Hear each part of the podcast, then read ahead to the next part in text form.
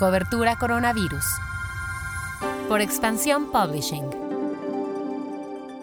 Hola, soy Mónica Alfaro y te presento lo que sabemos hasta el momento sobre el coronavirus. Noticias.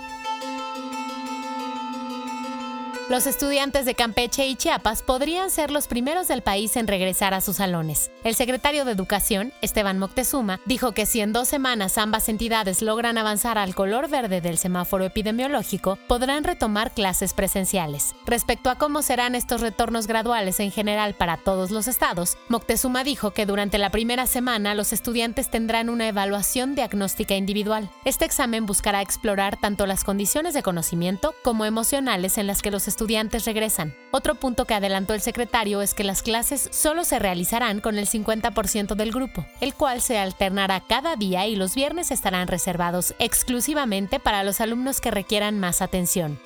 De acuerdo con los datos oficiales, México ya tiene 74.348 víctimas fallecidas en todo el país. En cuanto al número de contagios detectados, ya son 705.263 desde que inició la pandemia. El secretario de Relaciones Exteriores, Marcelo Ebrard, anunció que México formalizará esta semana su acuerdo con la iniciativa COVAX, la cual es un mecanismo multilateral que busca conseguir una distribución equitativa y a precio justo en todas las naciones. Además, es un proyecto gestionado por la ONU. Pasamos a lo que pasa en el mundo.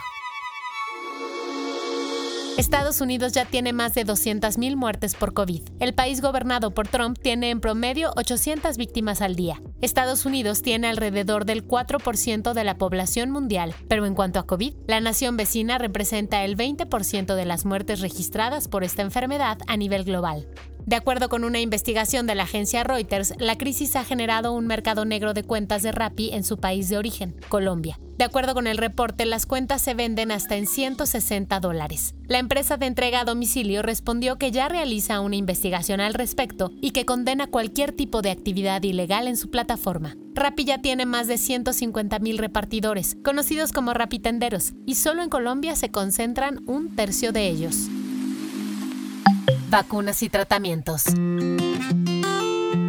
Alexander Ginsburg, director del Centro Gamaleya, que es la institución creadora de la Sputnik 5, la vacuna rusa anti-COVID, dijo que su país podría vacunar a entre el 70 y 80% de la población mundial en un plazo de 9 a 12 meses. También informó que las primeras dosis de Sputnik 5 ya llegaron a todas las regiones de Rusia.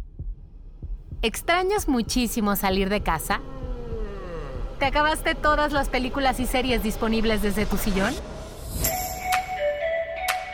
Si quieres vivir una experiencia cinematográfica con toda la seguridad para ti y tu familia, ven al Autocinema Santa Fe y disfruta de algunos de los mejores clásicos del cine en un formato único, moderno y entretenido.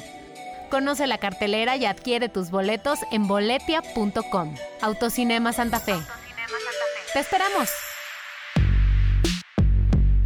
El guion de este podcast fue escrito por Giovanni Mac con información de las agencias EFE y Reuters. Cuídate mucho y te espero nuevamente mañana.